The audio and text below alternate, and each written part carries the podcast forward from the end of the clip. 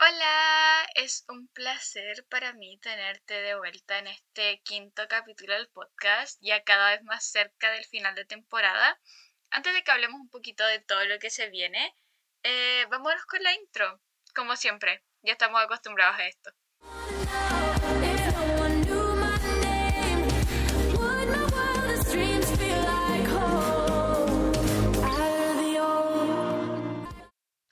Ahora sí, ya volviendo de esa súper, súper intro como siempre, eh, comencemos a hablar un poquito. Hoy por primera vez desde que he lanzado el podcast, lo estoy grabando el mismo día que va a salir. Siento extraño.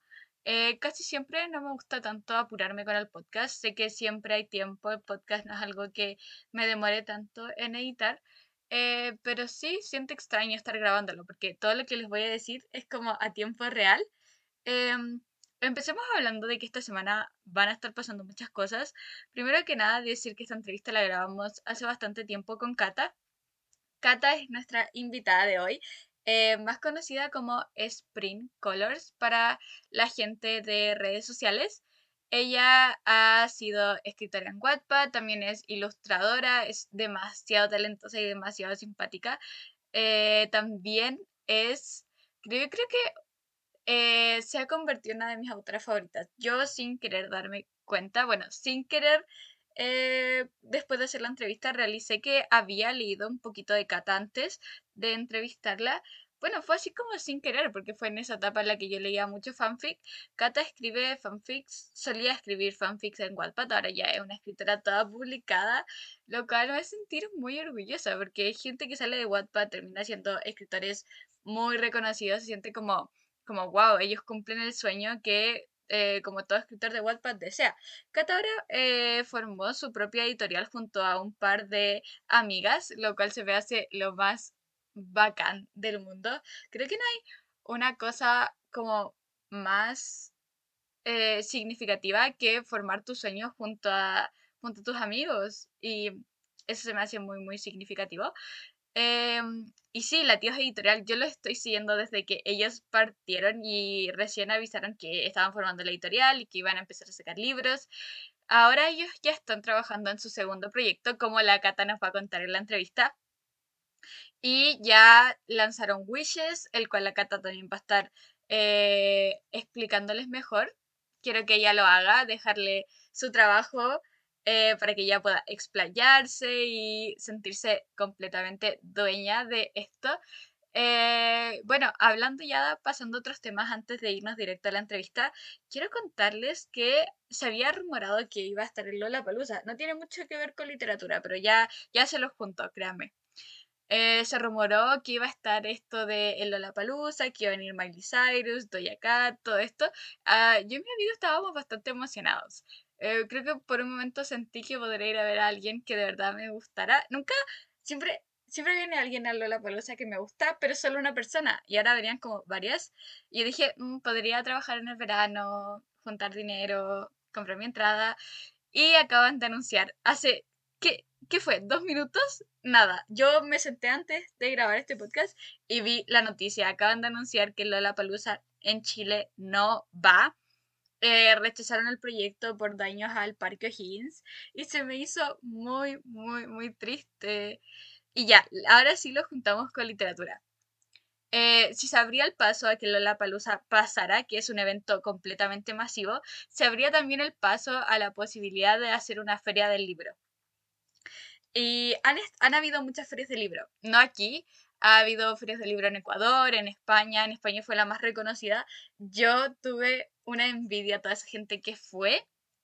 Eh, y sí, creo que fue maravilloso. Estuvo Elizabeth Benavent, Alice Kellen y, y, qué envidia, qué envidia. Yo de verdad esperaba que se pudiera abrir esta oportunidad para que volvieran a abrirse las cosas y que se hiciera una feria de libro. Yo hubiera ido emocionada, encantadísima de poder traerles contenido acerca de una feria del libro.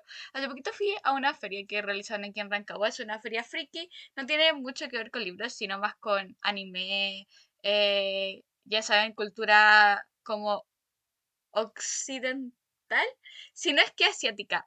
Eh, me perdonan si digo algo mal, pero es más cultura como de anime, K-pop, eh, drama todo ese tipo como de cultura está dentro de la Feria Friki. Entonces, se me hizo súper, súper eh, bacán poder traerles contenido de algo que yo nunca había hecho, como lo es eh, ir a, bueno, solía ir a ferias, pero cuando lo hacía no, no traía contenido para la gente, no era este tipo de influencer. Y lo digo riéndome porque no me considero a mí misma influencer. Eh, creo que soy más bien como alguien que le gusta hacer algo y se lo muestra a la gente. Creo que así me defino. Y ya yéndome como a algo más certero. Eh, hablemos de que dentro de la comunidad literaria han estado pasando un montón de cosas. Hubo bastante polémica. Yo les juro que traté de mantenerlos al día con la polémica, pero hubo una que se me salió de las manos. Fue demasiado breve, rápida. Yo no tuve tiempo de poder hacer este tipo de, de traerles como todo el contenido. Quise sacarles las pantallas o mostrárselo, a que hablaran un poquito de este chisme. Y, bueno, sí, claramente no se pudo, pero bueno, es el chisme de Flor Salvador y Joana Barcus. No voy a entrar tanto en detalle porque pues esto ya se arregló, esto ya es como, ya pasaron de página, como que ya no se está hablando de esto. Pero aún así, para la gente que no sabe, ya hemos hablado antes de Flor Salvador, ella es la autora de Boulevard, uno de los libros más taquilleros del momento. Y también está Joana Marcos, que es una de las autoras más reconocidas de Wattpad. Y bueno, junto a Flor, ambas forman como parte de estas autoras gigantes en Wattpad que tienen un montón de seguidores. Joana hace poquito saca su libro antes de diciembre en físico junto al sello de Wattpad, el cual ya hemos hablado. Entonces lo saca y, y todo esto ha sido de manera muy muy extraña, ¿saben? Anunció la preventa en una historia y puso el link y dijo, salió la preventa. Cuando anunció el libro, dijo, aquí está el libro, va a salir. Y, todo ha sido de esta manera como muy, eh, va a salir y ya, se los digo, como que no ha sido nada muy personal y todo se debió como a este, a estas filtraciones de la portada, de, de la salida del libro, de la fecha, de la preventa, de todo lo que ha estado saliendo con respecto al libro de Joana. Lo cual ha sido muy triste, ha sido muy triste ver cómo eh, lo que ella construyó, eh, como que se vio embarrado por esto de, que alguien eh, quiso filtrar algo, alguien quiso ser malicioso y hacerla sentir mal. Ha sido como bastante potente todo este tema. Dentro de lo que ha sido como lo mismo de Joana, salió Flor con un tuit un poco polémico, la verdad, y mucha gente comenzó a decir que el tweet era hacia Joana.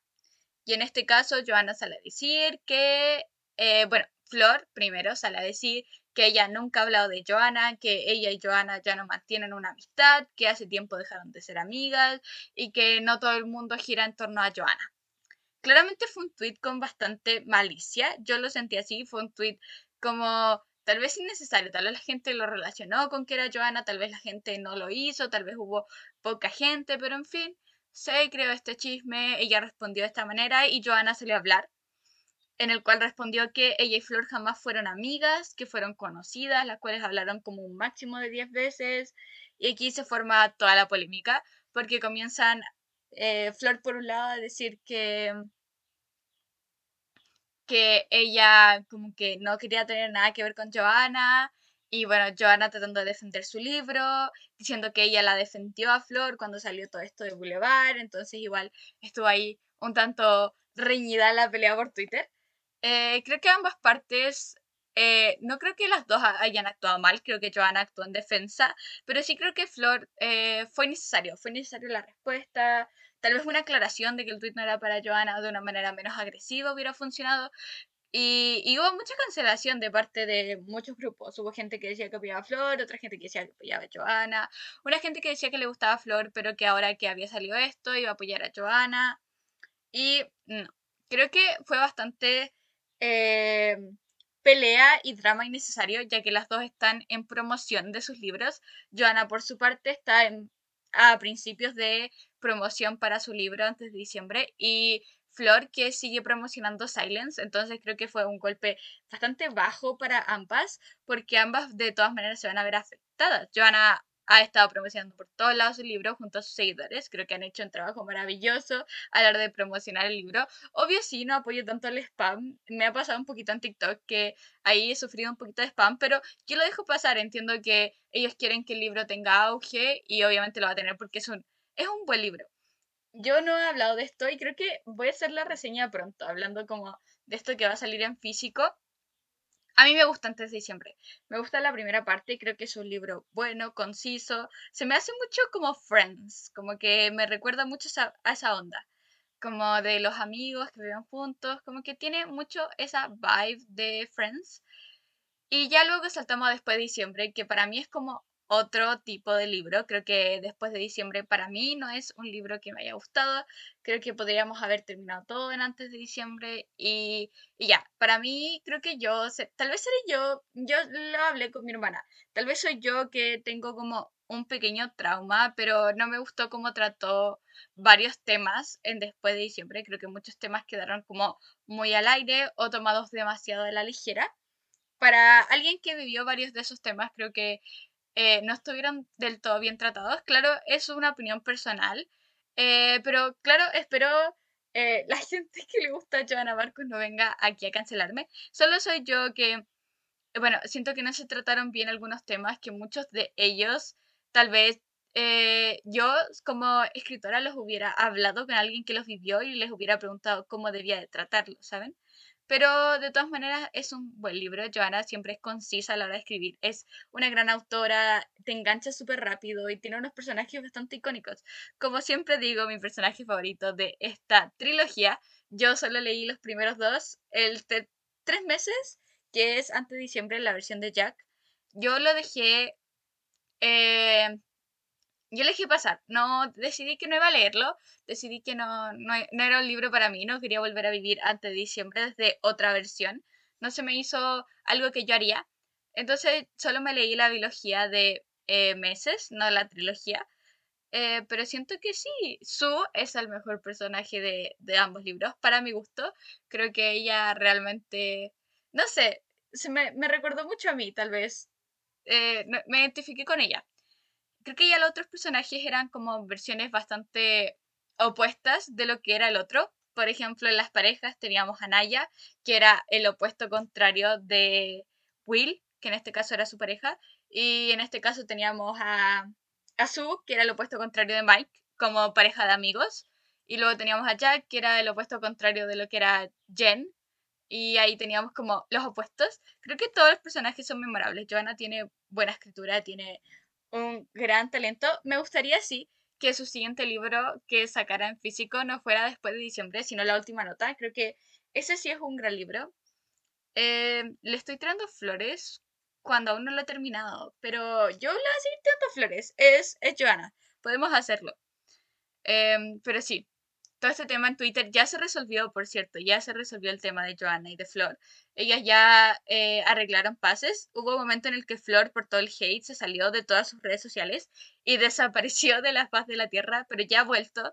No se preocupen. Y ya se resolvió todo este tema. Esperemos no haya más hate por parte de ninguno de los otros fandoms. Pero sí es verdad que Joana quedó muy a la deriva luego de todo lo que pasó con su libro creo que con todo esto de Editorial Naranja, que se lo estuve contando por mi Instagram, que si no me siguen, vayan a seguirme porque ahí hablamos de las cosas que están pasando en el momento.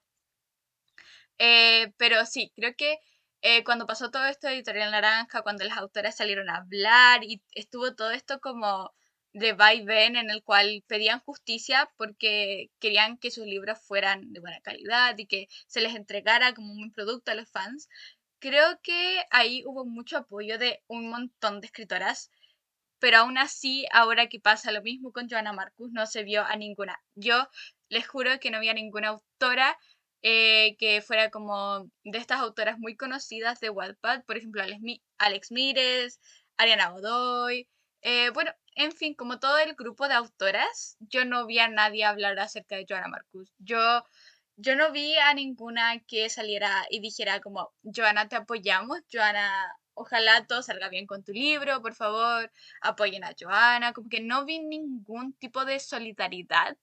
Entonces eso me causó mucho choque.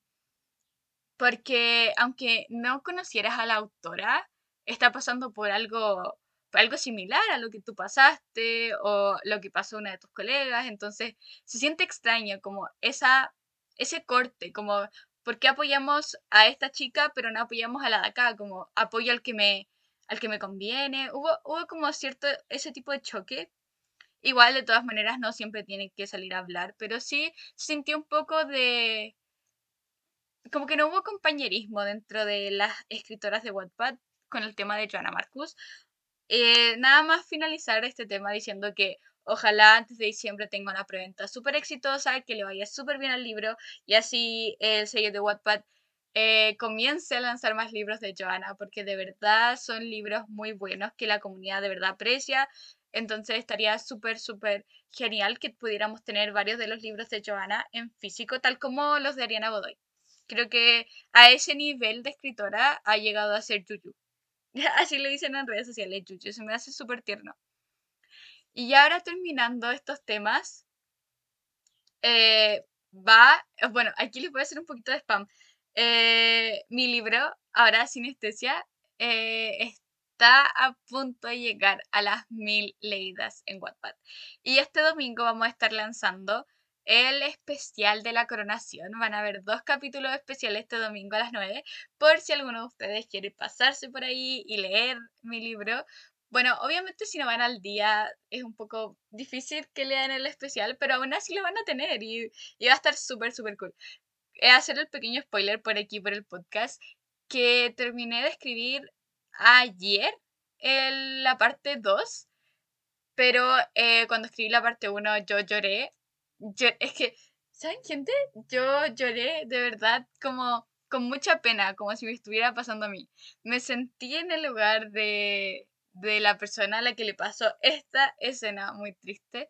Creo que, nada, esa parte 1 está que te rompe el corazón de una manera. Gente, creo que de verdad a mí, a mí me dolió mucho. No sé a ustedes si les dolerá cuando lean este especial, pero sí, yo lloré mientras lo escribía. Y me dio miedo porque eh, cada vez que escriba alguna parte triste voy a tener que llorar. Y me sentí todo, bueno, lo escribí en la noche, así que me fui a acostar triste. Pero, pero ¿qué pasa cuando escriba en el día? ¿Voy a estar todo el día triste solo porque escribí una escena triste? Fue bastante chocante. Ya había entrevistado a una escritora que me dijo, como, yo leo o escribo algo triste y estoy todo el día triste. Y antes de escribirla, pienso lo triste que va a ser y, me, y estoy triste antes de escribirla. Y triste después de escribirla. O sea, este proceso de emociones es demasiado caótico para mí. Como es mi primera vez, espero eh, demostrarles mi tristeza a través de palabras, espero poder transmitirles la tristeza que yo sentí. Yo lloré, de verdad es que yo lloré con cada palabra que escribí en ese capítulo. Bueno, no con cada, fue como de, yo creo que la segunda página en adelante que yo ya me puse a llorar como María Magdalena, pero, pero es complicado todo esto. Y ya pasando al último tema, el cual es la cercanía que, bueno, lo cercano que está el final de temporada, también lo cercano que está mi viaje, pero bueno, eso ya hablamos bastante antes de esto, pero si hablemos del final de temporada, se acerca, se acerca bastante. Ya cuando yo esté volviendo a mi viaje, el podcast último capítulo se va a estar subiendo, el cual ya estoy muy, muy cerca de grabar. Estoy, yo creo que la próxima semana ya va a estar quedando grabado el último podcast. Ahí vamos a estar teniendo varios invitados muy, muy eh, importantes dentro de mi vida como persona. Ya el séptimo capítulo es el último de entrevistas, así que ahí vamos a estar cerrando las entrevistas. El último sí, trae entrevistas, pero ya es con gente que conozco yo, pero ustedes eh, no lo hacen. Es gente que me ha ayudado a crecer en este viaje como escritora, bueno, como intento de escritora. No sé si eso está bien dicho. El otro día había una chica eh, que ya es escritora publicada y dijo que eh, nadie, alguien alguien que escribiera y se dedicara como a escribir no podía llamarse intento escritora porque ya lo está haciendo. Pero eso es un debate bastante interesante que podríamos hacer en otra ocasión. Pero no sé, no sé si intento escritora o escritora, pero bueno, ambas son igual de válidas. Pero sí, se acerca el término de temporada y con eso voy a entrevistando varias personas que me han ayudado en este viaje. Eh, no quiero darle el pequeño spoiler de quiénes van a ser, pero va a estar muy interesante.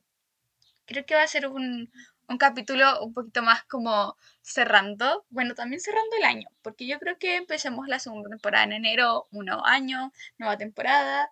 Eh, creo que eso le va a dar un toque mágico a lo que es esta, no sé, como un toque mágico a lo que es la nueva temporada del podcast. Como cerramos justo en diciembre, que empecemos en enero, creo que va a estar como perfecto, justito en las fechas. Pero sí, me emociona este final de temporada, no porque no vaya a haber otra, sino obviamente, como les dije, la segunda está confirmadísima. Eh, pero sí, me encantaría hacer esa dinámica de que ustedes pudieran elegir a uno o dos de los invitados para la segunda temporada. Yo tengo varias opciones, tengo mucha gente a la que le voy a estar mandando correos, he estado recolectando nombres en estos últimos meses. Desde que terminé las entrevistas, comencé a recolectar un montón de nombres todos me dan un montón de miedo. Creo que nunca en mi vida había tenido tanto miedo de entrevistar gente, que es muy emocionante entrevistar gente y a la vez da mucho, mucho miedo. Uno de mis amigos me dijo, ¿qué tan nervioso te pones, qué tan nerviosa te pones antes de una entrevista? Y yo le dije, bueno, con decirte que no como antes de una entrevista, creo que es suficiente, ¿no?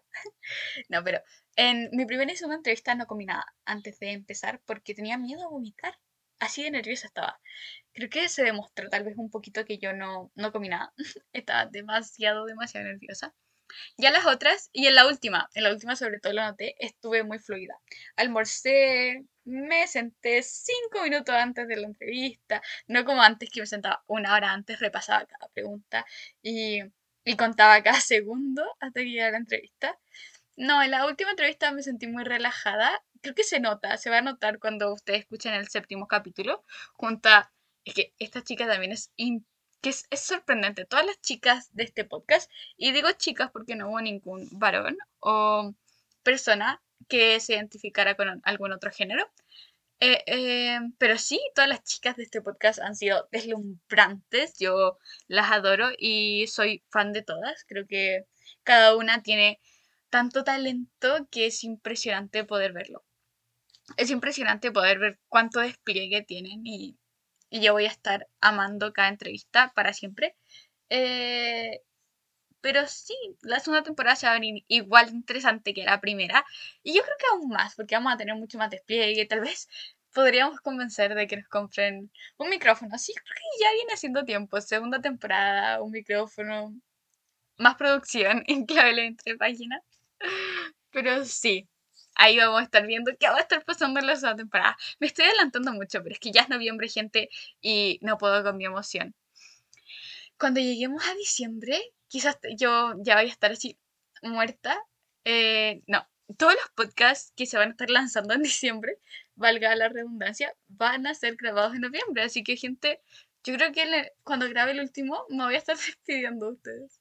Y les voy a decir feliz año, feliz Navidad. Pero cuando lleguemos a eso, ya nos pondremos en esa posición, gente. Eh, bueno, yo los voy a dejar ahora con la entrevista. Espero les guste un montón, tanto como a mí.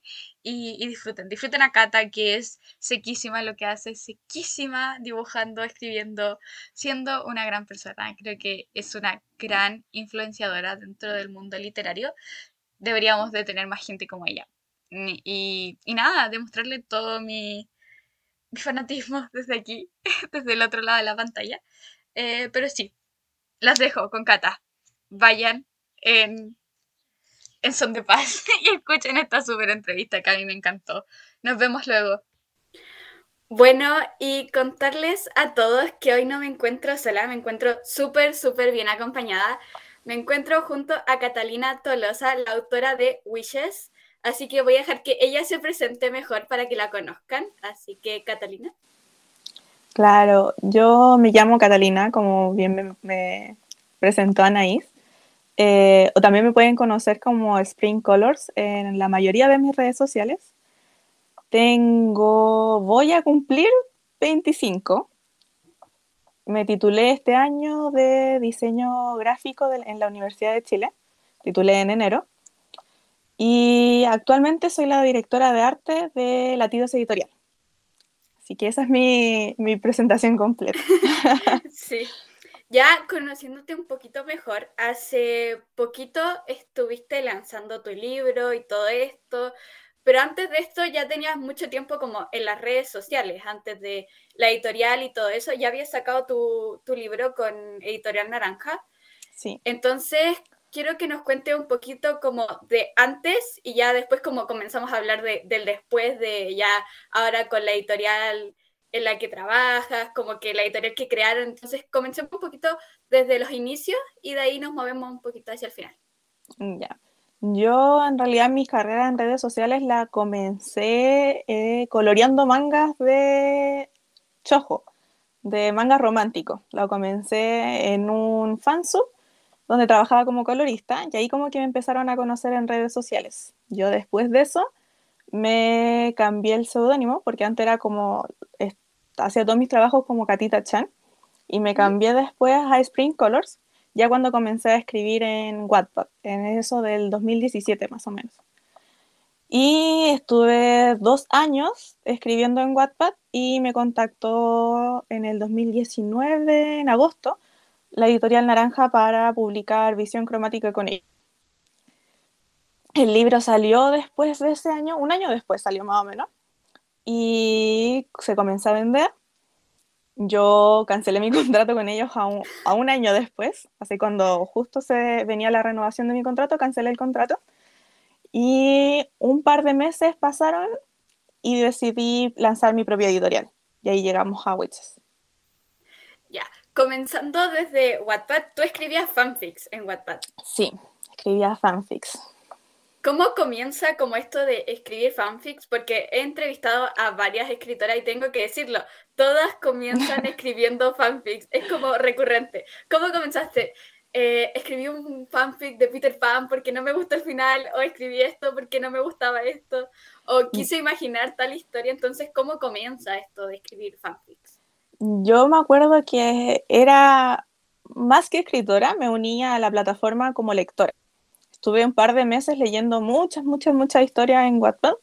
Llegó el punto en donde eh, me quedé sin cosas que leer, o las cosas que estaba leyendo como que estaban, en, estaban actualizándose. Entonces tenía que esperar que las otras personas, eh, otras escritoras, subieran los capítulos para seguir leyendo. Y en, ese periodo ya me había metido mucho en lo que era el fandom de BTS, y estaba consumiendo mucho contenido de ellos.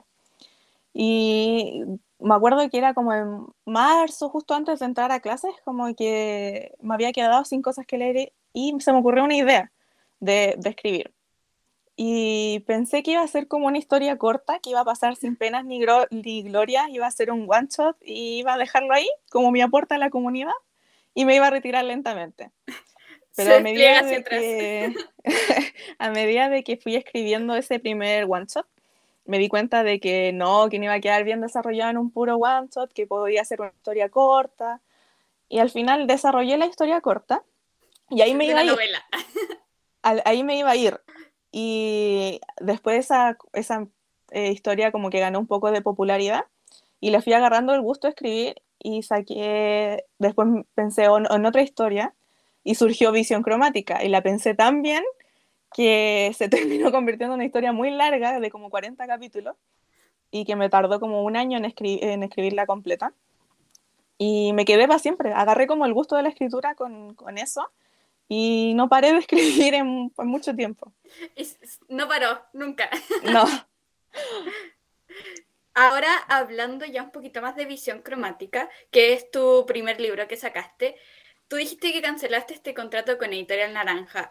Eh, ¿Se debió como a esta visión de crear la editorial o se debió como a que no te gustó el proceso o que no te sentías como del todo cómoda? Como, ¿A qué se debe el que solo te quedaras como en visión cromática y después decidieras como saltar ahora a tu editorial?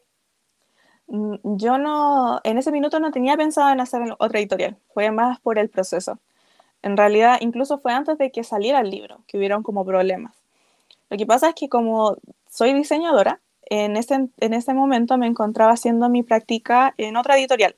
Estaba trabajando eh, como diagramadora de libros, entonces me encargaba justamente de hacer los libros que me mandaba la editorial. y yo ingresaba correcciones, los diagramaba, hacía las portadas y enviaba a imprenta. Como que estaba muy metida en el proceso de producir libros. Como que ya conocías el proceso. Sí, y de hecho me encargué de, eh, diagramar unos 20 libros cuando estaba en la práctica. Y cuando ellos me mandaron, porque solicité eh, que me mandaran eh, el visto bueno para imprenta, que no llegaran y imprimieran, sino que el visto bueno es como la maqueta final, que es, la que se va a imprimir. Y que generalmente el autor tiene que darle el sí, ok, está todo bien, imprimamos. Generalmente las editoriales trabajan con un par de correcciones previas con el autor, o sea, mandan el manuscrito que está corregido editado al autor para que lo revise, ingrese correcciones y vuelvan así. Es como un, un ping-pong entre autor y entre el editor o los correctores de la editorial. Pero la editorial Naranja no trabajaba así y solo me envió como el visto bueno final. Y cuando me envió el visto bueno final, yo eh, me quería poner a llorar fue un momento muy, muy, muy, muy, muy, muy, frustrante porque el manuscrito estaba lleno de errores, de errores de calibre como de que habían escrito mal mi nombre muchas veces, pero muy mal escrito, así terrible mal escrito, y en otras partes sí estaba bien escrito. Eh, habían errores como de diagramación, de que habían textos que estaban alineados al centro y no justificados, eh, el libro era un desastre y sentía que no tampoco lo habían editado. Eh, editados cuando cambian cosas del texto, cuando hacen, quitan líneas, corrigen otras, redactan otras, etc. Como que no había un gran trabajo de corrección y editorial. Y la de, solo se habían dedicado a diagramarlo y tampoco lo habían diagramado bien y quedaba en ese entonces como un par de semanas para mandar a imprenta y que el libro saliera al lanzamiento, porque ellos ya habían anunciado la fecha del lanzamiento del libro.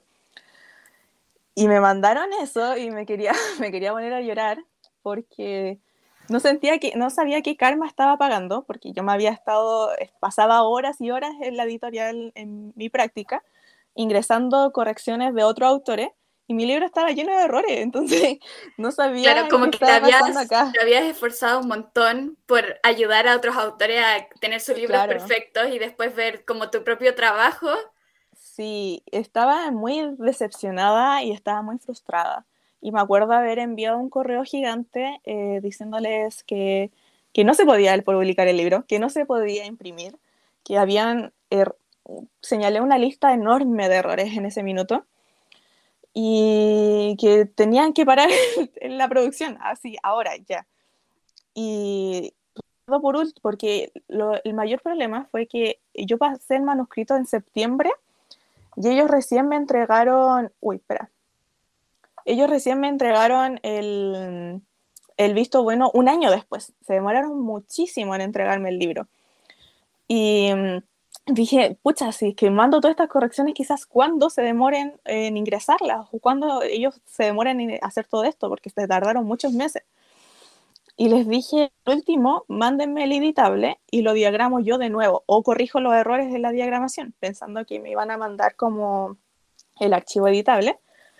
Pero mm, cuando ellos, porque ellos me dijeron, sí, hagámoslo al tiro, no como que no, no se no dieron excusa.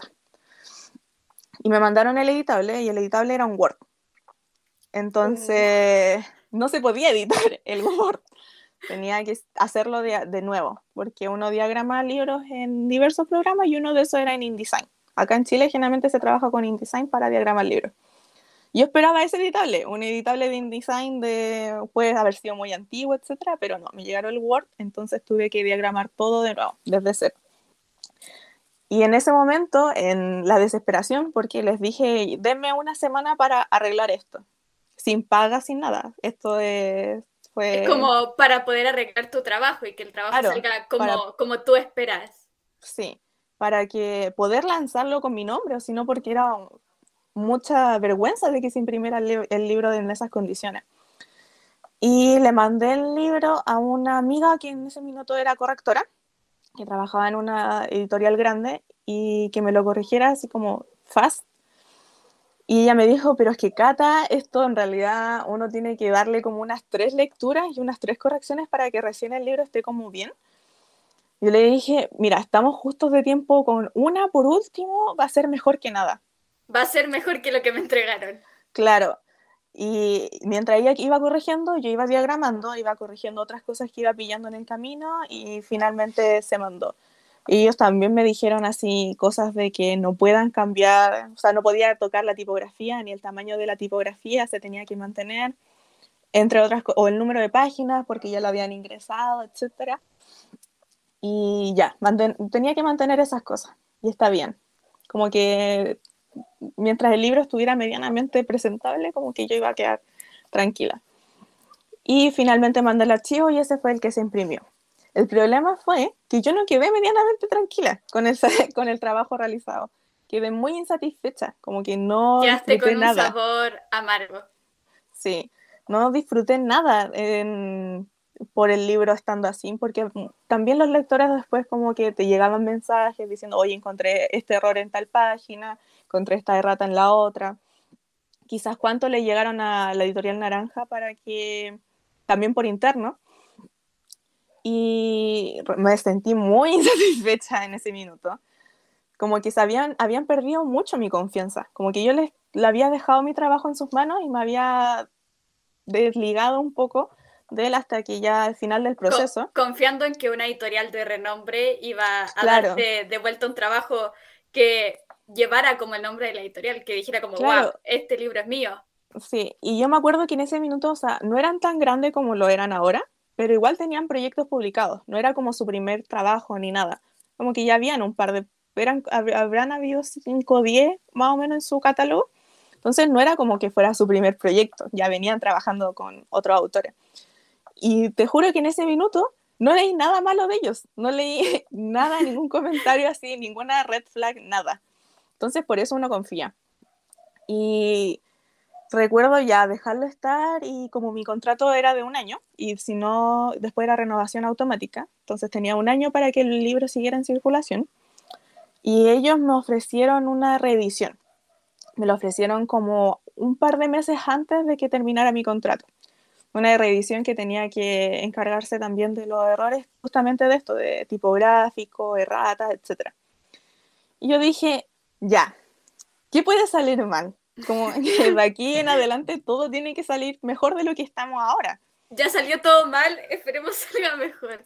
Sí, como que yo creía que ya tenían un punto de partida. No podía empeorar, no podía volver a lo que estaba antes. El problema es que no ocuparon ese punto de partida. Y ocuparon como que la versión que ellos habían editado en O sea, supongo que la editaron, en realidad no estoy segura. Volvieron como el borrador. Claro, y yo estaba, pero ¿por qué hicieron esto? ¿Por qué? Y habían errores también de nuevo, como que no, no estaba un perfecto, el trabajo perfecto. Y como que tomé en esa decisión de no calentarme más la cabeza y simplemente eh, privilegiar un poco más mi estabilidad mental y cancelar mi contrato con ellos porque creía que el libro o la historia merecía un mejor trabajo y que lo hicieran bien. Entonces simplemente cancelé mi contrato. Y a los, meses a los meses después, eh, o sea, ya estaba la idea de producir, eh, de sacar una editorial. Pero ya después fue, se hizo concreto. Yo me titulé y me acuerdo haber dicho ya, me, me titulo en enero y lo primero que hago va a ser trabajar en la editorial, hacerla, sacarla a flote. Y eso es lo que hicimos. Yo tuve mi defensa de título en enero de este año y en marzo abrimos la editorial y con todo como todo legal como empresa. Y ahora es Latidos Editorial. Ahora es Latidos Editorial.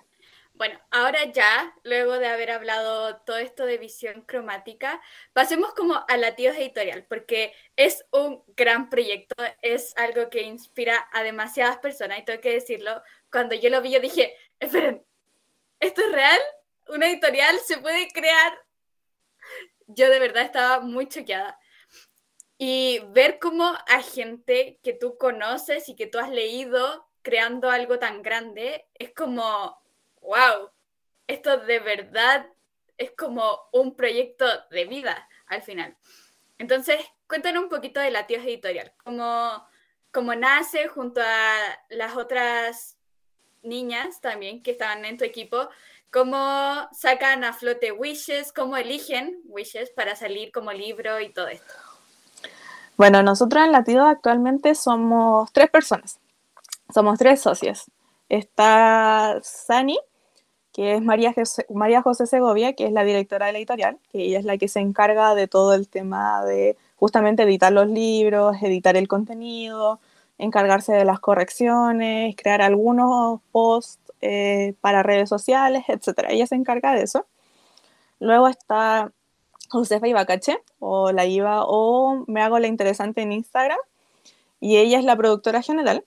Ella se encarga de todo lo que es recursos humanos, de ingreso a servicios puestos internos, boletas, envíos, contratos. Eh, toda la parte como el papeleo toda la parte que es el papeleo y también de eh, trato de muchas veces con los clientes o con librerías o con distribuidoras, se encarga ella. Y luego estoy yo, que soy la directora de arte, y me encargo de todo el aspecto visual de Latidos. Eso quiere decir todos los posts, generalmente los trabajo yo, eh, los edito yo o los ilustro yo en, algunas, en algunos de ellos y eh, también me encargo de justamente las ilustraciones dentro de los libros en este minuto y de crear los libros de diagramación, material, o sea, gráfica adicional, marketing, etc. Me encargo de todo eso. Todo lo que se vea en latidos pasa por mis manos. Y bueno, respecto a de por qué elegimos Witches, esa fue, eh, fue imposición mía, debo reconocer. porque sabíamos que íbamos a trabajar una de mi historia y me acuerdo a ver, ni siquiera yo le dije a la Sani, mi editora, Sani, esta es la historia con la que vamos a trabajar. Esta vamos a sacar. Sí, sí, o sea, léela y dime si es buena, si es material para poder ser un libro y que se venda. Y, eh, y si no, bueno, lo cambiamos, la corregimos, etcétera, pero este es el primer proyecto que me gustaría sacar en Latidos. Y, y no, en mi mente no era otro, mi intuición me decía que era Witches, y es más que este, nada, es este. Es, es este, es más que nada porque sentía que Witches es una historia de fantasía, que se trata de deseos justamente. Y eh, creía que iba a ser de buena suerte que la editorial partiera con un libro que se tratara justamente de cumplir deseos, porque nosotros estábamos cumpliendo el nuestro. Entonces, creía que el marketing de esto, el libro en general, iba a ser muy hermoso, iba a ser muy divertido, iba a estar muy ad hoc con el inicio que nosotros queríamos darle a la editorial. Como que Witches iba a ser nuestro estandarte eh, por un tiempo para mostrarnos como editorial y de, mostrarnos al mundo de que esto es lo que podemos hacer y así trabajamos. Claro, para mostrar como la imagen que quieren dar como al mundo, porque el primer proyecto siempre es como el que más se muestra, el que más se, se le da amor. Sí. Es como el bebé de la compañía. Nosotras tenemos muchas ganas de que todos nuestros proyectos sean así, pero por lo menos Witches iba a ser un poco más largo el proceso de, producción porque estábamos recién partiendo. Entonces, eh, claro, con Witches podríamos, podemos trabajar y podríamos, podríamos jugar mucho más. Y nos daba como esa, esa holgura y de temas interesantes y divertidos, sobre todo porque nosotros apuntamos como un público juvenil. Creíamos que Witches era el libro. También es como el que marca el paso de lo que va a seguir, ¿no? También es como, ya, hicimos esto con este libro, hay que hacer esto, esto, esto, y así se saca un libro, ¿no? Claro, eh, uno, o sea, depende de la editorial, pero en muchas editoriales se trabajan, por ejemplo, con plantillas, que son libros que son modelos, dependiendo de, por ejemplo, em, cuando son editoriales muy grandes, las novelas se trabajan con cierto formato, los libros de poesía con otro, etc. Como que se crea un libro base.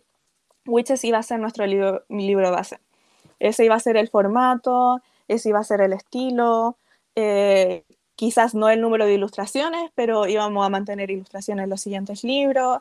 Queríamos seguir trabajando con ilustraciones para el marketing de las otras historias y nos servía también para eh, mostrarnos a otros autores y decirles, este es nuestro trabajo, si queremos trabajar con ustedes, les, vamos, le prometemos la misma calidad a todos. No es como que hubiera inconsistencia. Entonces también nos servía para que otros autores también confíen en nosotros y que vean nuestro trabajo. Ahora comenzando ya un poquito a hablar como dentro de lo que son tus libros, una pregunta que surge mucho es si Visión Cromática va a salir en Latidos Editorial. ¿Está planeado eso o por temas legales como que no se puede? Em, la verdad, en este minuto, en este minuto no lo sé, porque estamos en conversaciones por visión cromática. Entonces, no sé, el libro va a volver a salir, pero no sé si va a salir eh, con nosotros o con otra editorial. Eso es lo único que puedo decir en este minuto, porque justo, justo ahora, esta semana, estamos en conversaciones respecto a eso. Lo, lo vamos a dejar ahí. Sí. Pronto tendremos noticias de eso. Y ahora ya pasando a Wishes, ¿puedes contarles como a la gente que no conoce el libro, como de qué trata, de qué nos lleva? Porque es un libro de fantasía, pero para hay gente que tal vez no lo conoce, así que si puedes introducirnos un poquito. Ya. Witches es un libro, claro, de fantasía y romance eh, juvenil, eh, justamente LGBT, porque en realidad las parejas eh, que se presentan ahí no son de heteros, generalmente hay muchas parejas homosexuales o en realidad no es un tema en la literatura, en el libro en sí. Y claro, es un mundo que está ambientado en la fantasía, se trata de un mago y un mitad ángel. Eh, un mago que se especializa en cumplir deseos, pero por cada deseo que cumple tiene un pago. Y su pago para los humanos es o una historia o, sus recuerdos de él. Entonces, eh, toda la trama gira en torno a de que Alexander, que es el nombre del protagonista, el nombre del mago, le concedió muchos deseos a Cian, a Lucian, que es el mitad eh, humano, mitad ángel, y él siempre lo olvida en cada uno de los deseos que le cumplió excepto que eh, el frasco donde atesora esos deseos solo puede almacenar 150 y está llegando justo al límite de los 150 y no sabe lo que va a pasar después de que se cumpla o que cumpla el último deseo. Y ahí es cuando comienza la historia, con todo este Alexander eh, desesperado porque no va a saber lo que va a pasar con eh, con Lucian, no va, no va a saber qué va a pasar con su relación con él, o porque nunca había cumplido tantos deseos una misma persona. Entonces para él de aquí en adelante todo era nuevo y no sabía lo que iba a pasar. Pero es una historia de amor y es una historia eh, de, sobre los vínculos que uno forma. No, no solamente los vínculos románticos, sino vínculos de amistad o vínculos familiares. Entonces la historia nos lleva como, ¿qué va a pasar ahora entre Alexander y Lucian ahora que ya se van a cumplir los 150? Ese, es como el problema de nuestra historia. Sí. Y bueno, después de ese, que resuelven ese pequeño, gran problema, empiezan a desarrollarse una cadena de más problemas que... Una cadena de eventos. Sí, de eventos desafortunados, sí. Ahora, ¿cómo surge el escribir Wishes? Porque eh, por lo que tengo entendido, corrígeme si estoy mal, eh, Wishes estaba como fanfic antes en Wattpad. Sí, estaba como fanfic. Entonces, ¿cómo surgió en ese momento escribirlo y a la hora de publicarlo, como el cambiar partes o eh, la misma versión de Wattpad se tomó la historia y como que trataste de elaborarla un poco? ¿Cómo fue ese proceso?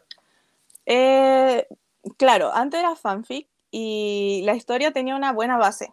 Entonces, cual, claro, con una buena base uno puede agregar y pulirla mucho más. Se cambiaron los nombres, se modificaron un poco el perfil de los personajes. Generalmente uno de los errores más grandes de publicar en Wattpad, eh, o no, publicar en fanfics, lo que pasa es que muchas personas toman solamente la descripción física de los personajes y cambian totalmente eh, la personalidad, la adaptan al tipo de historia.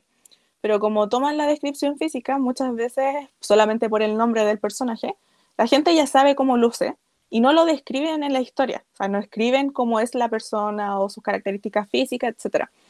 Y eso es una de las cosas que mi editora al tir recargó, así como Cata, vamos en tal capítulo y todavía no sé cómo luce este personaje como preséntamelo.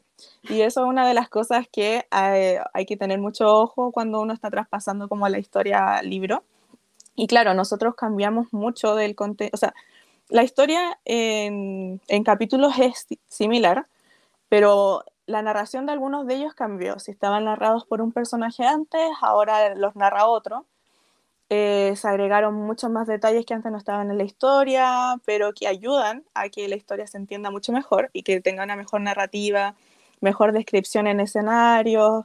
Y se agregó un extra totalmente nuevo también que estaba ni en la plataforma ni en ningún lado, como que lo escribimos de cero. Entonces, son muchos meses que, bueno, quizá otro escritor se demore menos, pero generalmente uno tiene que tomarse un par de meses para reeditar la historia como autor y después como los cambios que te indique tu editor para poder pulirla aún más. Pero es bastante diferente. Nosotros que queríamos creer que ojalá la gente noten los cambios y la noten para bien, ¿no? porque si es que ya lo leyó, mucho, mucho, sabemos que no, mucho de nuestro público eran lectores que ya habían leído la historia y que la querían tener ahora en físico. Y esperamos que ellos sí noten lo mucho que creció la historia porque la, la cambiamos bastante. Generalmente, no sé, si una historia tiene no sé, 100.000 palabras, eh, se le agregan fácilmente unas 40.000 o 50.000, dependiendo eh, de la historia, se le agregan extra. Entonces, es harto lo que cambia, pero en la esencia es la misma, pero mucho más elevado. Es mm. como una historia como madurada. Como claro. Cata creció, también creció la historia. Claro, eso es lo que uno busca también cuando se está cambia de la plataforma a un formato físico, es porque hay mucho trabajo nuevo detrás. La idea es que no sea la misma, que todos los cambios sean para mejor y que la historia solo crezca.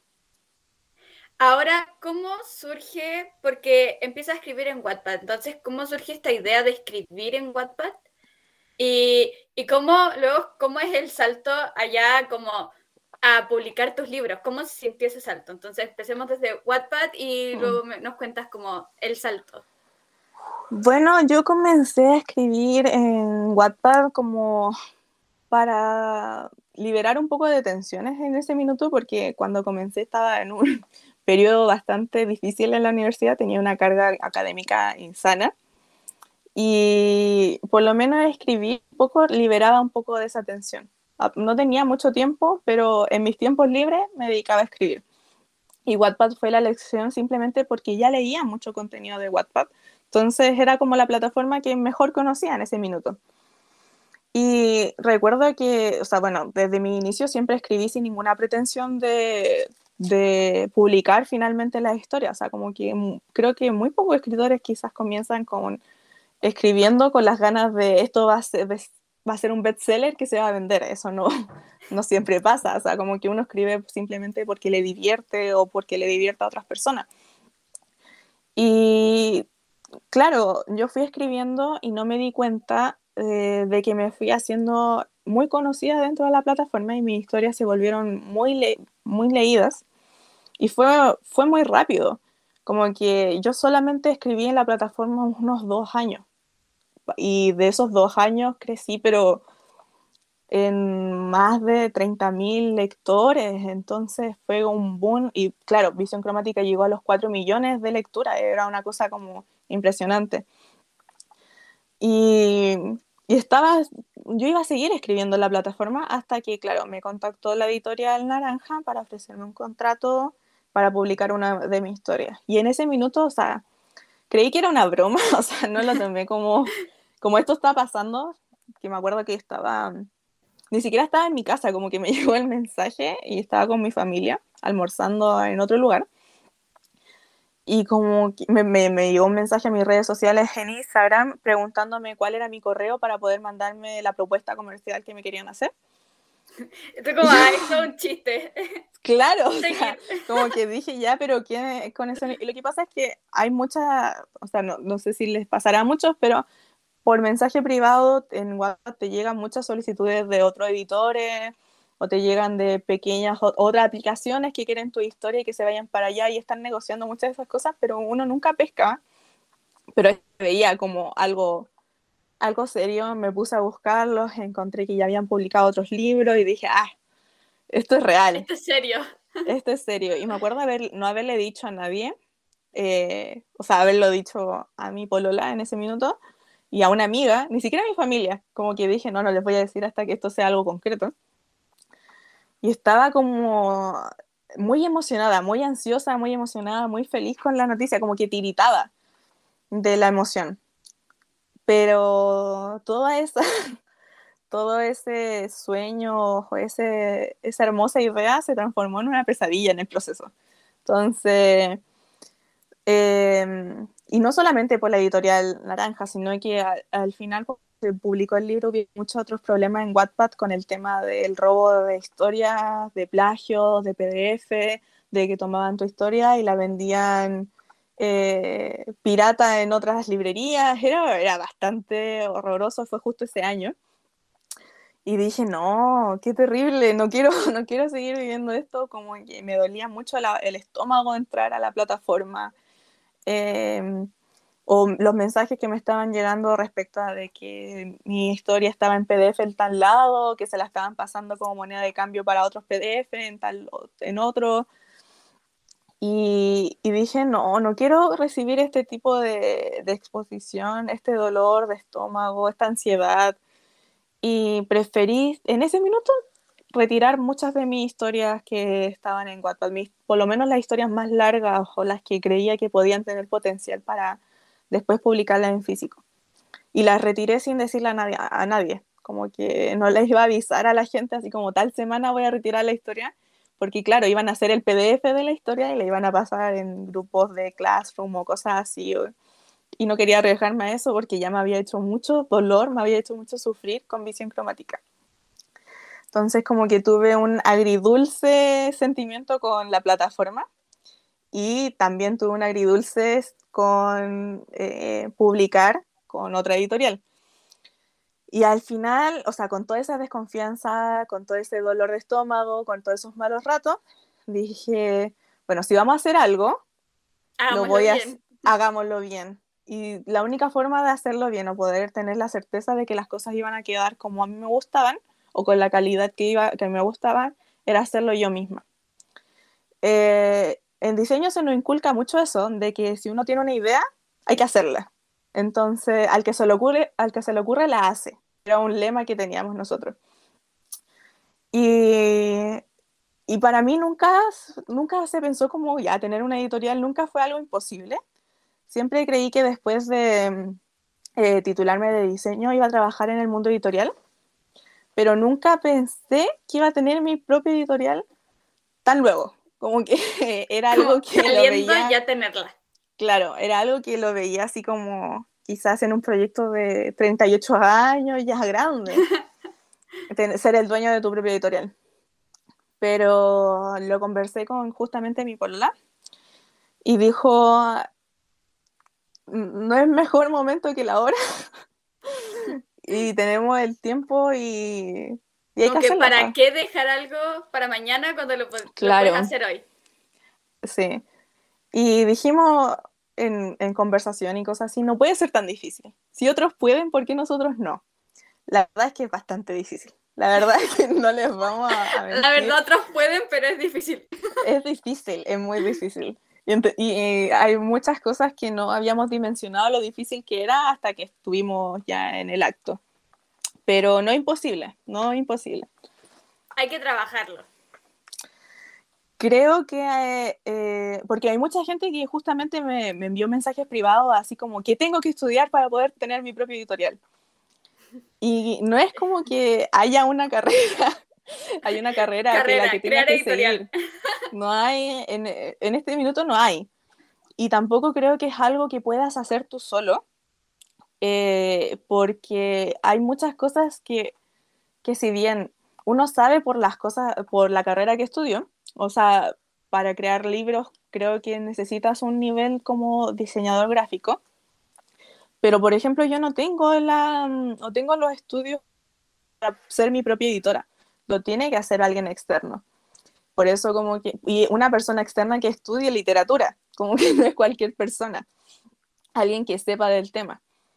Y también no, no manejamos todo el tema de, para hacer, eh, todo el tema de contaduría que se exige acá en Chile, por lo menos, tema de impuestos internos es una cosa así muy difícil porque en realidad no, nunca nos enseñan en el colegio cómo meternos a servicio de impuesto interno a declarar IVA y a declarar impuestos, como que es algo que te lo enseñan quizás algunos papás o algunos familiares que tengan su propia empresa y empezáis a aprender así. Nosotros contamos con contadores, por si acaso, como que no es algo que inicialmente... logramos aprender. O sea, dejamos en manos de los expertos. Inicialmente la IVA tomó cursos de justamente de servicio de impuestos internos, pero la verdad es que con el nivel de ventas que tenemos, como que no es algo que pueda hacer una persona que no sepa, como que necesitamos una persona experta en el tema, para por miedo a, a equivocarnos y después tener el servicio de impuestos internos detrás de nosotros o etcétera. Como que no queríamos eso. No queríamos cometer ningún fraude fiscal. Así que sí, contamos con una persona, pero insisto, no es algo que puedas hacer tú solo. Quizás si quieres como autopublicarte y auto eh, tener tu propia... No, claro, creo que autopublicaciones podría ser. Eh, puedes sacar tu libro tú solo, pero si quieres como trabajar en un catálogo muy amplio, eh, creo que necesitas a más de un profesional, a más de un profesional. Ahora ya yéndonos como a esto que nos contaste, como de las ventas, ¿cuál es tu sentimiento con respecto a ver tu trabajo, que ahora sí está hecho como tú quieres, como tú buscabas, que está lleno de amor? ¿Cómo se siente verlo en las manos de la gente y que la gente le guste tanto? La verdad, estoy... Mi mamá me preguntó así como, Cata, ¿ahora estás feliz? Yo le dije así, porque me lo preguntó justo cuando estábamos trabajando envolviendo así como asiáticos libros por la preventa. Yo le dije, mamá, ahora justamente me siento muy cansada. Muy cansada. Cansada. Porque eran como, como la una de la mañana, así estuvimos trabajando, fue una semana de locos la anterior. Em, pero sí me siento feliz y, me, y lo más importante es que me siento satisfecha. Y me siento satisfecha en muchos niveles. Me siento satisfecha como ilustradora, me siento satisfecha profesionalmente como diseñadora y me siento satisfecha como escritora. Entonces es, es totalmente diferente la experiencia a, la publicación de mi primer libro. Como que me siento muy en paz, muy en calma y puedo dormir bien sabiendo que la gente en realidad tiene algo muy, muy genial. No es como que fuera un, un libro más, creo que, porque mi mayor miedo es que no pudiéramos competir eh, con otras librerías o no, con otras editoriales grandes que también se dedican a literatura juvenil. No querías que nuestra empresa, o sea, que nuestra editorial se viera como una editorial bebé, que era su primer proyecto y que recién están partiendo y que por eso se le perdonan muchas cosas. No, nosotros si íbamos a partir, íbamos a partir con un libro que pudiera estar en cualquier librería y que pudiera comprarse, eh, que cualquier persona pudiera comprarla solamente por ver la portada y que le gustara por la materialidad, etcétera, que fuera un libro que fuera vendible. Y Querían que entrar estuviera, fuerte. Sí, que fuera, que estuviera al mismo nivel que cualquier otra editorial transnacional. Y, y, se logró, y se cumplió, y se hizo. O sea, en mi mente eh, no, nunca dudé que iba así, porque como, un, como insisto, como diseñadora, uy, ahí sí. Como diseñadora, eh, tengo que planear mucha de la producción del libro de antemano, o sea, tengo que estar, tengo que preverme todos los posibles problemas que pueden haber, todos. Y, ya había solucionado la mayoría de los problemas que surgían en mi mente. Pero verlo y, ver el, resultado en físico, así como tenerlo en tus manos y decir, no, esto está, esto es rico de leer, esto es, es, es realmente un tesoro que una persona puede tener en su biblioteca. Creo que sí, eso fue muy emocionante, como cuando recién llegaron los libros y hojearlo y darme cuenta de que está bien, como que un suspiro de alivio así de, no hay, no hay nada mal, no está mal impreso, no hay ninguna imagen descuadrada, no está ninguna imagen pixeleada, eh, el libro es rico de leer, o sea, como que uno lo toma eh, y a pesar de que tiene muchas páginas, no es rígido, porque eso también era mi gran problema, o sea, de un libro que tenga muchas páginas, eh, es difícil de leer o difícil de, llegar como a la mitad del libro. y el de nosotros justamente tiene ilustraciones y algunas son a doble página, entonces se tienen que ver completas. Y, pero no, el libro está realmente eh, es una gran experiencia de leer, en muchos sentidos, porque no solamente lees, sino que ves imágenes, eh, nos encargamos de hacer una playlist para que, tengáis, para que tengan también eh, música de fondo, como que es toda una experiencia y estamos muy felices del resultado. Sí, ya pronto quiero tenerlo en mis manos, voy a encargarlo pronto, así que ahí voy a estar pendiente de todas las páginas para poder pedirlo. Y, y ahora pasando a una sección del podcast en la que yo suelo preguntarles como a las escritoras ¿Qué sientes con respecto a que haya tan poca apreciación literaria, sobre todo aquí en Chile, ya refiriéndonos como aquí? Eh, ¿Cómo te sientes tú con respecto a esto? De que no exista como un espacio literario en el cual te digan como, ya, ¿qué quiero hacer? Quiero ser autora, quiero eh, publicar mi libro, ¿cómo hago esto? Sigue este paso y este paso. Que no exista eso, que no exista como, yo quiero ser autora, tengo que estudiar tal carrera, o yo quiero hacer esto, quiero estudiar tal, tal carrera. ¿Cómo te sientes con respecto a la devaluación del arte en Chile? Eh, creo que, o sea, es un tema que me toca bastante, porque incluso con la misma carrera de diseño, como parte, la mayoría de, de gente parte diciendo así que, ¿por qué vas a estudiar eso? Te vas a morir de hambre, no hay campo laboral. Eh, y empiezan a romperte tus sueños desde, desde el inicio, como que no te dan la, la, chance de por lo menos intentarlo. Es un poco triste respecto a eso también por todas las presiones que les ponen a los niños desde muy pequeños, así como de cuál va a ser tu carrera, te va a definir para toda tu vida, eh, va a ser lo que vas a ganar di dinero o si vas a poder sostenerte como económicamente con eso. Y, acá en Chile, por lo menos parte desde quizás toda la enseñanza media, empiezan a bombardearte con el tema de tu futuro y de lo que harás en tu futuro.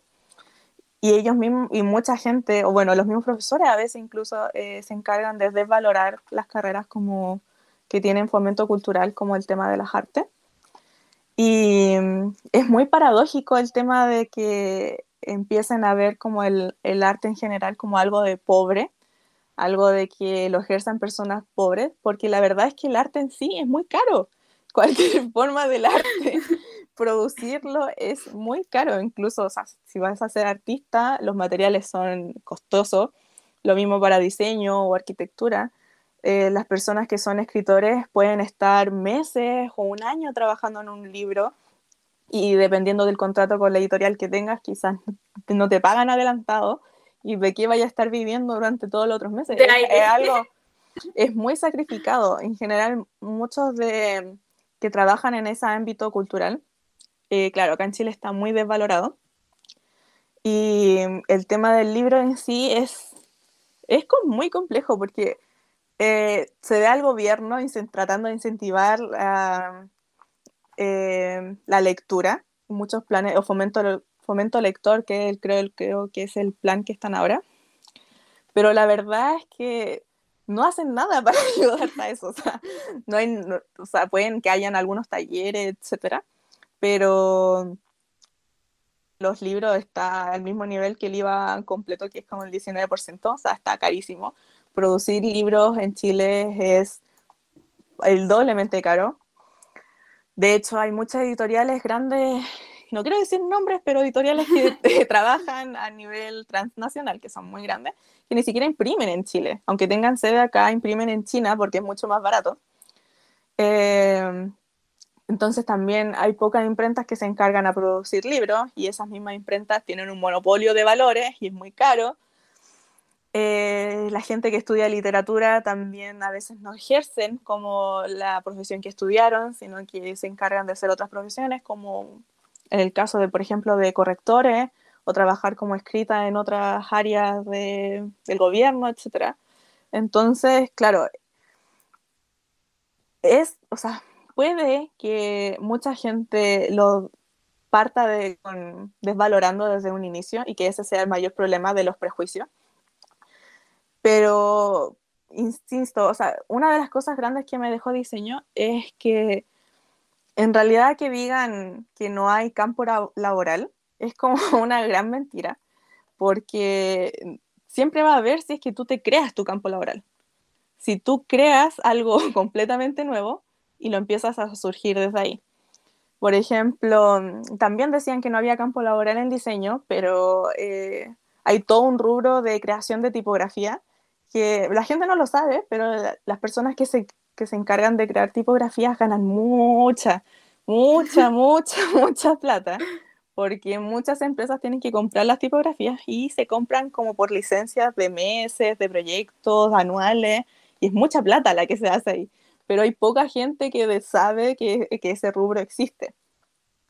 Y eh, así pasa con muchas otras áreas del arte, que hay como un desconocimiento frente a esta, pero que tienes que estar metido dentro para poder darte cuenta que existen y que son posibles y que tú, uno puede trabajar en ellas la verdad es que es bastante triste lo que pasa de que te desmotivan desde un inicio, ¿sabes? Parten ahí y que eso también afecta a tus padres porque cuando tú le vas a decir, mamá, quiero ser artista, mamá, quiero ser, no sé, DJ, mamá, quiero ser cantante, etcétera, como que empiezan ellos con un prejuicio y de, empiezan a preocuparse por ti porque en realidad eh, no saben cómo te vas a mantener durante esos años. Y claro, es difícil. En Chile es muy difícil pero no imposible. Yo sigo creyendo que hay salidas y hay oportunidades. Salir mucho, de Chile.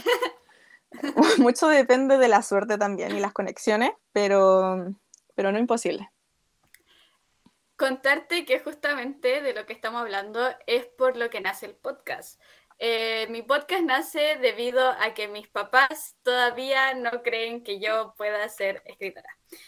Entonces, a la hora de explicarles, yo entiendo que para ellos es mucho más difícil entender y abrir como su mente a todo lo que está pasando.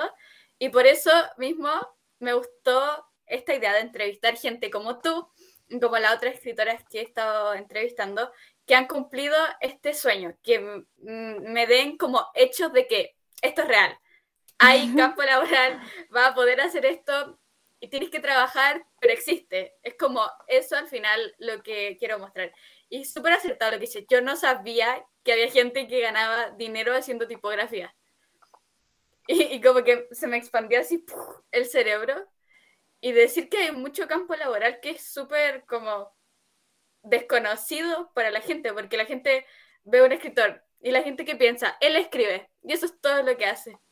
Y detrás hay como todo un proceso antes de escribir, hay un proceso escritor, hay un proceso de, de edición, hay hay días, semanas, meses, años de trabajo. Entonces, creo que al final la gente como que pierde el, sentido a la hora de ver como él solo hace eso. Es como si yo dijera que un médico solo le da receta a la gente o solo le da medicamento y eso es todo lo que hace. Y al final hay un, hay un todo detrás. Entonces siento que hay mucho de eso. Y hablando como de este todo, ¿puedes contarnos cuál es tu proceso a la hora de escribir? Como ¿Tienes algún ritual? Porque todas las escritoras que yo he conocido tienen como algún toque a la hora de escribir. Una niña me dijo, prendo una vela.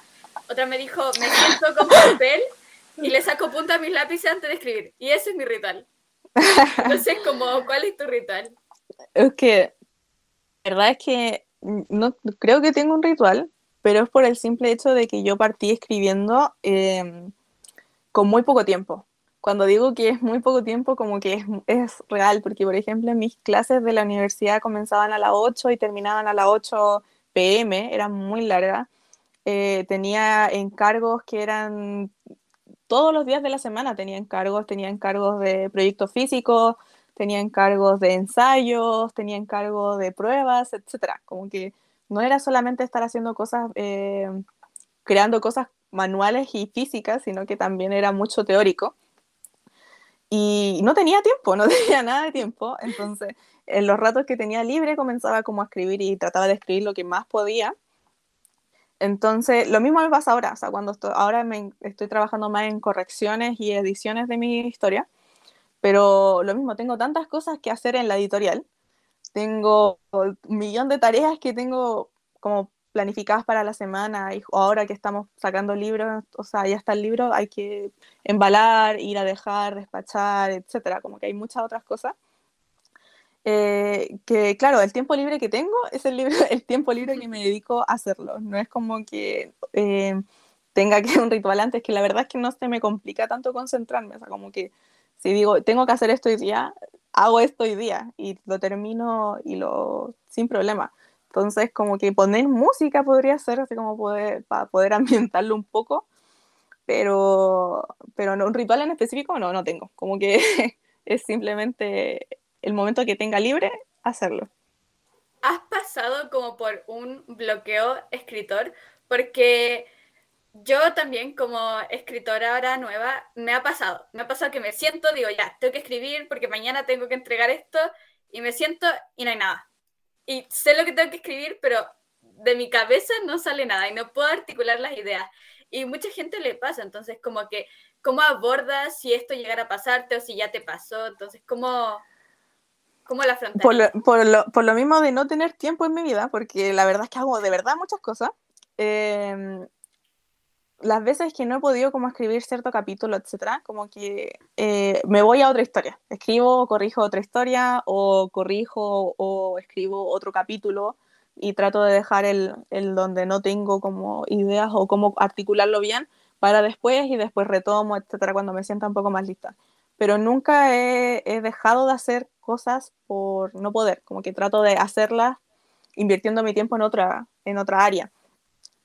Y esperar, porque, insisto, el tiempo es muy valioso para estar como, como desperdiciando o estando ahí con el bloqueo, entonces cuando, claro, no tengo tanta seguridad de lo que estoy escribiendo o siento que no puedo escribir esa parte o ese capítulo, eh, tomo otra historia y sigo escribiendo con esa y después vuelvo a la otra, retomo ahí o retomo un capítulo siguiente y trato de continuar y avanzar constantemente y no quedar como estancada. Sé que es muy maniático, pero es que la gente o los oyentes que me conocen van a entender de que eh, es muy mío de llenarme de trabajo eh, sin parar. Explotar. Claro, soy muy explotadora conmigo misma. me pasa también. Siempre haciendo cosas todas seguidas porque si no me aburro. Entonces no puedo estar sin hacer algo. Claro, de hecho me da un poco, me da un poco de ansiedad no estar, estar haciendo o sea, no hacer nada me da como un poco de ansiedad. Y son pocas las veces como que puedo darme el lujo de, ya este día, o porque generalmente ya me dejo días de descanso, pero programa. Así como voy a trabajar a full toda la semana, toda la semana para que tal día eh, salga con mi polola y no haga nada durante el día. Y sentirme como tranquila. Siempre. Mm, claro. Y ahora ya como para ir finalizando esta súper entrevista, eh, ¿Qué le dirías ya como a alguien que está a punto de iniciar como en este camino del diseño, de la, de la escritura? ¿Qué le dirías a alguien que va recién comenzando? Yo le diría que lo haga sin miedo, que vaya sin miedo a hacer lo que le guste, que vaya sin expectativas también y que, lo que a lo que se enfrente lo disfrute también. Puede ser muy intimidante y puede dar mucho miedo porque, insisto, son años de tu vida que a lo mejor no recuperas, pero la idea es tampoco es recuperarlo, o sea, es como vivir esa experiencia y aprovecharla, quererla, valorarla y si no te gustó lo que experimentaste, pues la cambias, o sea, no hay nada de malo en, no sé, en intentarlo y fracasar, nunca vayas a fracasar, simplemente vaya a ganar nuevos conocimientos y nuevas experiencias para afrontar otra cosa, como que no, tenerle miedo al intentarlo. Y finalmente, eh, uno tiene unos 60 años para hacer muchas cosas, o sea, no, no casarse con lo primero, o sea, si, si estás muy, eh, no sé, tienes mucho miedo de lo que va a ser tu futuro, intenta lo que tengas ganas y si no funciona, simplemente podrás intentar otra cosa después, como que hay harto tiempo para hacer las cosas que uno ama. Y mm, creo que es importante hacerlas porque finalmente si estás haciendo algo que no te gusta, probablemente la dejes a la mitad. Y creo que va a ser lo mismo que uno va a volver al finalmente a las cosas que uno realmente le apasionan. Entonces, si quieres escribir y crees que, no sé, que en este minuto em, no va a ser muy buena tu historia, simplemente escríbela. Escríbela, públicala, si la gente le gusta, le gusta, y si no, en unos años más, o si sigues escribiendo, vas a ir puliendo y vas a ir aprendiendo, vas a ir creciendo, etc. Como que hay que simplemente intentarlo y atreverse, porque si no van a quedar muchas dudas, muchas inseguridades, el qué hubiera pasado si lo hubiera hecho. Y la verdad es que es mucho mejor intentarlo y salirse de esa duda que no hacer nada. Es mucho más valiente intentarlo siempre. Y, y qué tranquilos, en realidad uno cuando está en ese camino de que no sabe qué hacer o sabe lo que quiere hacer, pero eh, hay muchas personas y hay muchos prejuicios detrás que lo intenten igual y se van a ir dando cuenta que uno solo va a ir armándose su camino, uno solo va a ir adquiriendo las redes necesarias para solventarse o en el camino en que te vas a enfrascar vas a conocer a mucha gente muy genial que te va a ir ayudando, que te va a eh, ir enseñando respecto a esto. Como que no es algo imposible y no es algo de una oportunidad única en la vida, etcétera. Se van a presentar muchas oportunidades también. Entonces, simplemente hay que estar atento y tomar las, las que te interesen o las que te sientas más seguro, etcétera. Pero que, le, que tengan, o sea, si tienen ganas de hacerlo, háganlo. No se queden con las ganas. Al final es como hacerlo aunque te dé miedo. Porque cobarde, dice mi abuela, que es aquel que se queda con las ganas de hacer algo que le da miedo. Sí, simplemente inténtenlo, como que no pasa nada. No hay nada que perder, nada que perder. Y mucho que ganar. Y bueno, ya como esta pregunta yo la estoy haciendo más como fan, pero dentro de la Tíos Editorial, ¿vamos a estar viendo algún proyecto nuevo próximamente o estamos manteniéndonos con Wishes y disfrutando como el momento? ¿O ya tenemos pensado algo nuevo? Mm, o sea, yo ya, antes de sacar Witches ya estaba trabajando en el siguiente proyecto de Latidos. Pero eh, es porque, insisto, como que a todo mi equipo le dije, eh, gente, hay que sacar un libro para Navidad. Y, se ve imposible, pero no imposible. pero finalmente, claro, después a medida de que publicamos Witches y nos dimos cuenta de algunas dificultades con el tema de la imprenta, tiempos, etc., nos dimos cuenta que estaba siendo muy ambiciosa y el libro no iba a poder estar listo en ninguna posibilidad para Navidad por temas de impresión y gestión acá en Chile. Eh, pero sí nos encontramos trabajando para que el libro salga, por lo menos el siguiente libro salga entre enero, febrero máximo. No nos gusta tanto esa fecha porque van a estar la gente de vacaciones y no sabemos si les va a poder llegar las cosas a sus casas. Eh, pero tampoco nos queremos quedar sin sacar nada nuevo por tanto tiempo. Entonces, como que enero es como la fecha en que podría estar el siguiente proyecto. Pero ya estamos trabajando en él. probablemente lo estemos anunciando a finales de octubre o las últimas semanas de octubre como para darle un poco más de tiempo a la promoción de Witches y no, que, no terminarla muy encima. Pero ya estamos trabajando en nuevos proyectos. Ahí nos va a mantener emocionados, como siempre, la tía editorial. Así que nada más que darte las gracias. No sé si tienes algunas palabras de cierre. No, yo, o sea, agradecer mucho el, el, apoyo que tuvimos con este primer proyecto, porque la verdad es que nos sorprendió muchísimo, muchísimo, muchísimo. De hecho, en el staff nosotros hicimos como apuestas de cuántos libros íbamos a vender en la preventa, o sea, cuántos libros inicialmente necesitábamos para poder producir Witches eh, y cuántos libros íbamos a vender finalmente. Y, y claro, pues las chicas como que decían un número mucho más pequeño. Yo me lancé como con el número más grande, pero aún así, el número más grande que yo lancé no era ni por asomo las ventas que fueron Witches en la preventa. O sea, porque yo dije, no, vamos a vender 200 libros en la preventa. Y no, se, se duplicó totalmente. En solo preventa. Después tuvimos muchas otras ventas que siguen, o sea, siguen entrando ventas por Busca Libre, por Amazon, eh, por nuestro canal de venta directo. Entonces, eh, estábamos ahora estamos preocupados por el tema de, de, que no haya quiebre de stock y ya mandamos a reimprimir más libros, etc. pero estamos muy, muy, muy, muy, agradecidas de la recepción que tuvo nuestro primer proyecto. Eh, no nos imaginábamos en ninguna, en ninguno de nuestros sueños más locos, no imaginábamos que iba a pasar como algo tan, tan bueno. Y de hecho la recepción del público ha sido muy, muy, muy, muy bonita, muy buena. Las fotos que nos han mandado, los agradecimientos, etcétera. ha sido muy genial. Hemos estado muy, muy, muy felices y de que muchas gracias por la confianza, porque sabemos que este es nuestro primer bebé, nuestro primer proyecto. Y mucha gente eh, debe haber tenido miedo de si esto era real, si iban a llegar el libro en sus manos. Y... Pero la verdad es que nosotros somos una editorial muy seria y la verdad es que tenemos mucho compromiso profesional. Entonces queremos apuntar alto y queremos darles estándares de calidad muy altos también porque al finalmente nosotros valoramos mucho a los directores. A mí, como profesionalmente, como diseñadora, a mí me, me, encanta darles como lo mejor dentro de lo que está en mis manos, dar lo mejor, porque al final lleva tu nombre, entonces como que es un orgullo profesional detrás. Al final te representa.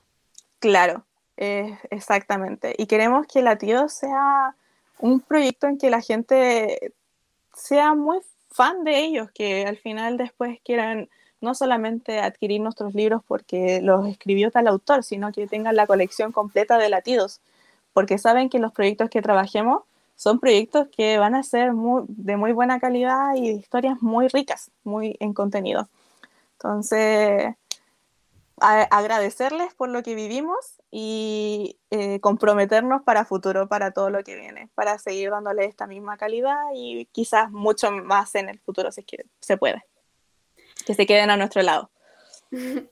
Y yo nada más que darte las gracias, Cata, por haber estado presente en este capítulo del podcast, darte las gracias por tu amabilidad, por contarnos todas estas historias, por abrirte a nosotros.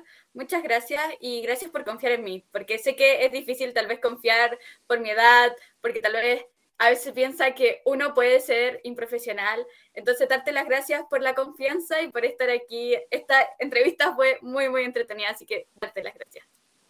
No, gracias a ti, Anaí, por la invitación y solo motivarte a de que esto se puede y de hecho tu trabajo es muy bueno. Yo escuché ya el primer capítulo y en realidad estaba muy sorprendida porque el, el estándar de, de temas que se tienen o cómo se tratan está muy, muy, muy bueno. Así que invitarlos simplemente a seguirte y que la gente se siga escuchándote. En realidad fue un proyecto muy genial el que tienes como acá. Está genial. Muy fan. Así que con eso estaríamos concluyendo este capítulo. Volviendo a esa entrevista, ustedes no saben que cada vez que grabo esta parte donde vuelvo de la entrevista, lo hago al inmediato de cuando les dejé con la entrevista. Ustedes se toman todo ese tiempo escuchando las entrevistas mientras yo solo sigo aquí y vuelvo a hablar, como que aparezco de la nada. Pero, ¿cómo? ¿Qué les pareció? ¿Qué les pareció Kata? ¿Qué les pareció Wishes? ¿Qué les pareció Latidos Editorial? Me gustaría poder em, escucharlos, escuchar sus pensamientos en estos momentos. Espero le haya gustado esta entrevista con Kata. Eh, gran, gran escritora, gran persona, eh, darle las gracias a Cata de nuevo por haber sido parte de este podcast, por haber sido tan amable y abrirnos las puertas de, su persona, de contarnos todas estas experiencias que tuvo que vivir. Y les hago el pequeño spoiler. Cuando hicimos esta entrevista, Cata no nos contó qué estaba pasando con visión cromática, porque obviamente era completamente confidencial, pero ya se anunció, chicos, visión cromática va a estar saliendo junto a, Planeta. Planeta Editorial es una editorial gigante y Cata le doy las felicitaciones desde el otro lado de la pantalla de nuevo. Felicidades por este nuevo proyecto, porque tu libro pueda ver la luz, esta vez de la mano de una editorial tan grande. Esperemos todo salga súper bien. Vamos a estar ahí apoyando a Cata y claramente vamos a poner tus libros uno al lado del otro en mi estantería ya quiero tenerlos los dos en mis manos. Eh, pero sí, de verdad, muchas felicitaciones a Cata eh, por este gran proyecto. Ya son, van a ser dos libros ahora en papel. Eh, van a poder estar juntitos. creo que es un gran paso. Y nada, decir que me siento muy afortunada de poder haber tenido una escritora tan genial dentro del podcast. A todas mis chicas entrevistadas, yo me siento afortunada de poder tenerlas. Así que los dejo, los dejo en esta sensación de felicidad, que espero sea mutua. Espero les haya gustado mucho. Y bueno, nos veremos por Instagram para estar más conectados, como siempre. Pueden comentarme qué les pareció este podcast por ahí. Así que nos vemos, nos vemos en un próximo capítulo. Gracias por haber escuchado el podcast y gracias en general. Nos vemos.